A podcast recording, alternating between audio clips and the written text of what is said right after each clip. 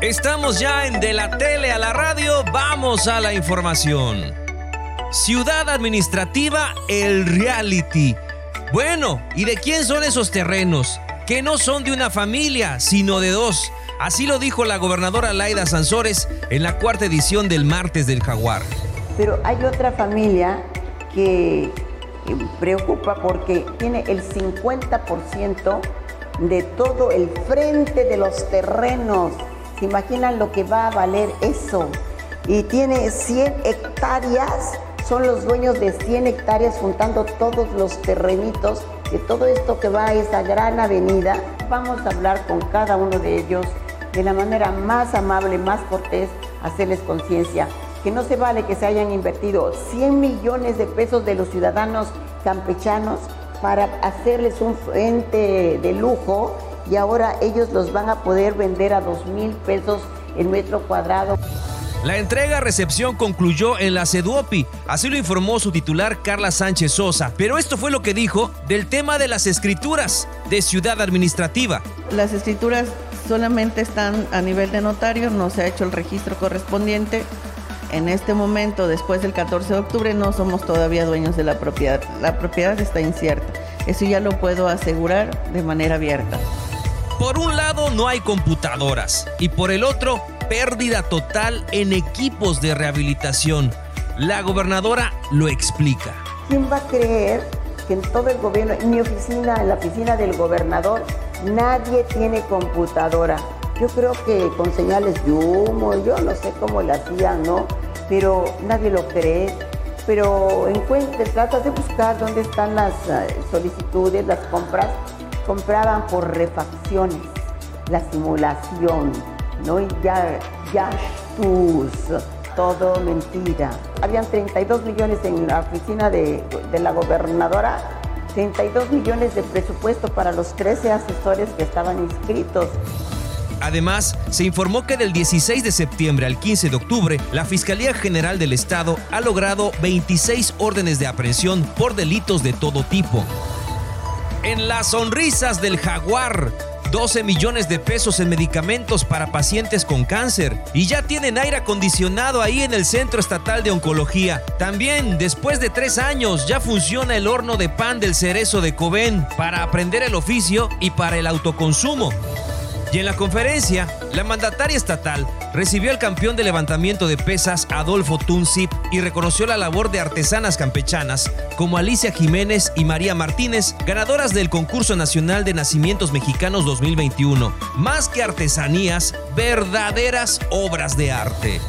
Precisamente Adolfo Tunzip y Belén Sánchez Domínguez fueron designados como ganadores del Deportista del Año, convencional y adaptado respectivamente a Roberto Sánchez como entrenador del año y al profesor Abimael Cuevas de la Asociación de Handball de Campeche el premio al fomento e impulso de deporte y al pelotero Carol Montero Mar al mérito deportivo. Los ganadores encabezarán el desfile del 20 de noviembre.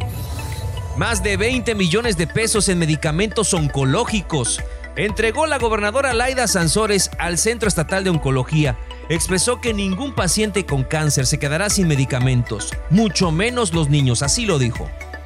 las medicinas llegaron, sellan, de por lo mucho que nos quiere el presidente. Tuvimos una reunión con él, que estaba desesperada porque nos iban ya llegando los medicamentos, pero faltaban los de cáncer. Dispuesta, ¿eh? A ver qué se hace, eh, de dónde sacamos,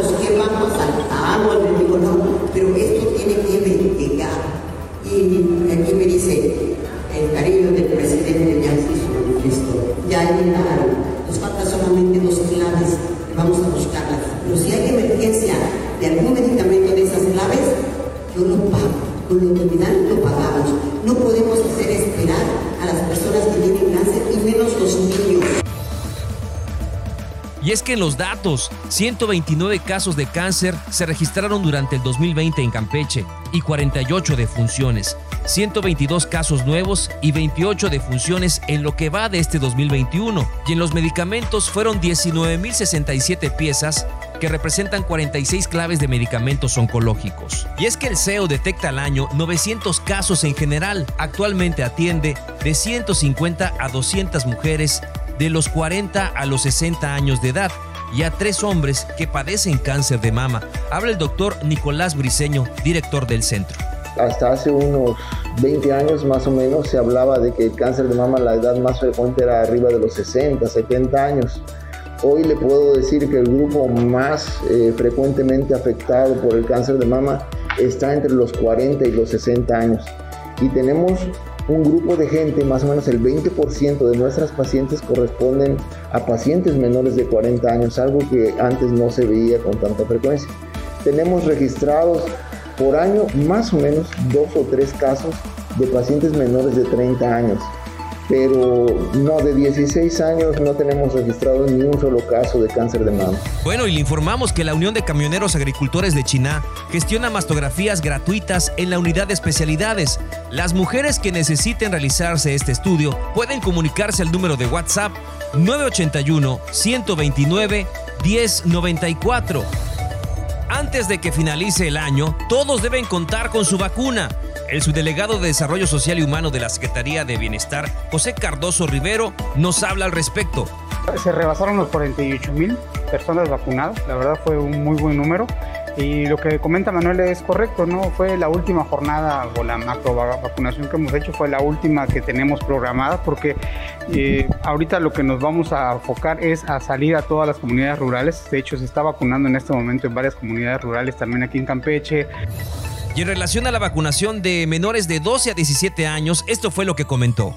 Les decía, y les reitero en este momento, la vacunación de ellos no va a ser en canchas, va a ser en lugares cerrados, va a ser en hospitales más controlados y muy seguramente va a ser a través de las dependencias donde ya les están dando seguimiento y les están atendiendo a ellos. La gobernadora y la alcaldesa. La mandataria Laida Sansores San Román recibió en la Casa de los Gobernadores a la alcaldesa de Campeche, Vivi Ravelo de la Torre. La mandataria estatal dijo que trabajarán coordinadamente para que los ciudadanos no queden en medio de disputas partidistas. Y sobre la reunión, la alcaldesa dijo que fueron 22 puntos que se atendieron.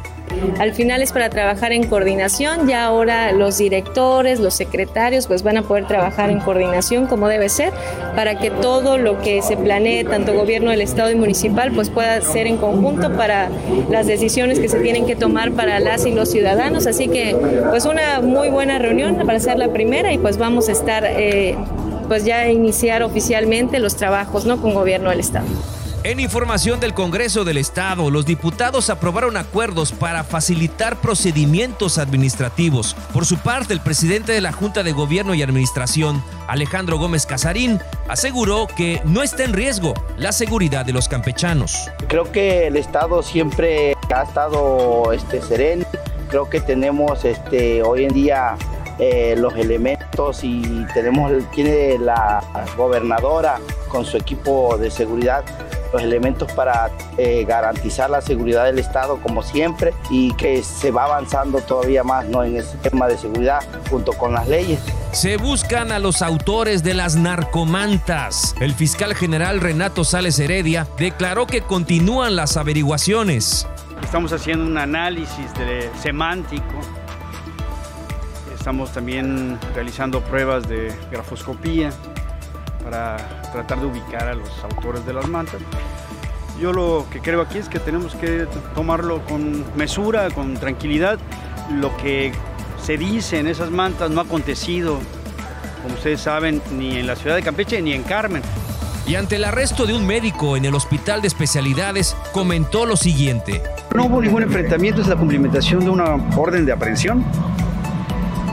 Además, ordenada por por el Poder Judicial Federal después de varios amparos por el delito de homicidio, a título culposo por negligencia médica. ¿Qué es lo que sucede? Llega un paciente con muchos dolores abdominales en el 2012 y pues lo que se advierte de las constancias es que el médico en ese, en ese 2012, en ese momento le dice, ¿sabes qué? No tienes nada, reposo y resulta que tenía peritonitis. A los dos días fallece. ¿Qué es esto? Pues a juicio del denunciante y a juicio del que libra la orden y del Poder Judicial Federal, esto representa negligencia médica. Así de rápido las noticias en De la Tele a la Radio, con información de mis compañeros del Sistema de Televisión y Radio de Campeche. La edición de Jairo Zip, un servidor Juan Ventura Balana Vilés. Le esperamos en la próxima edición.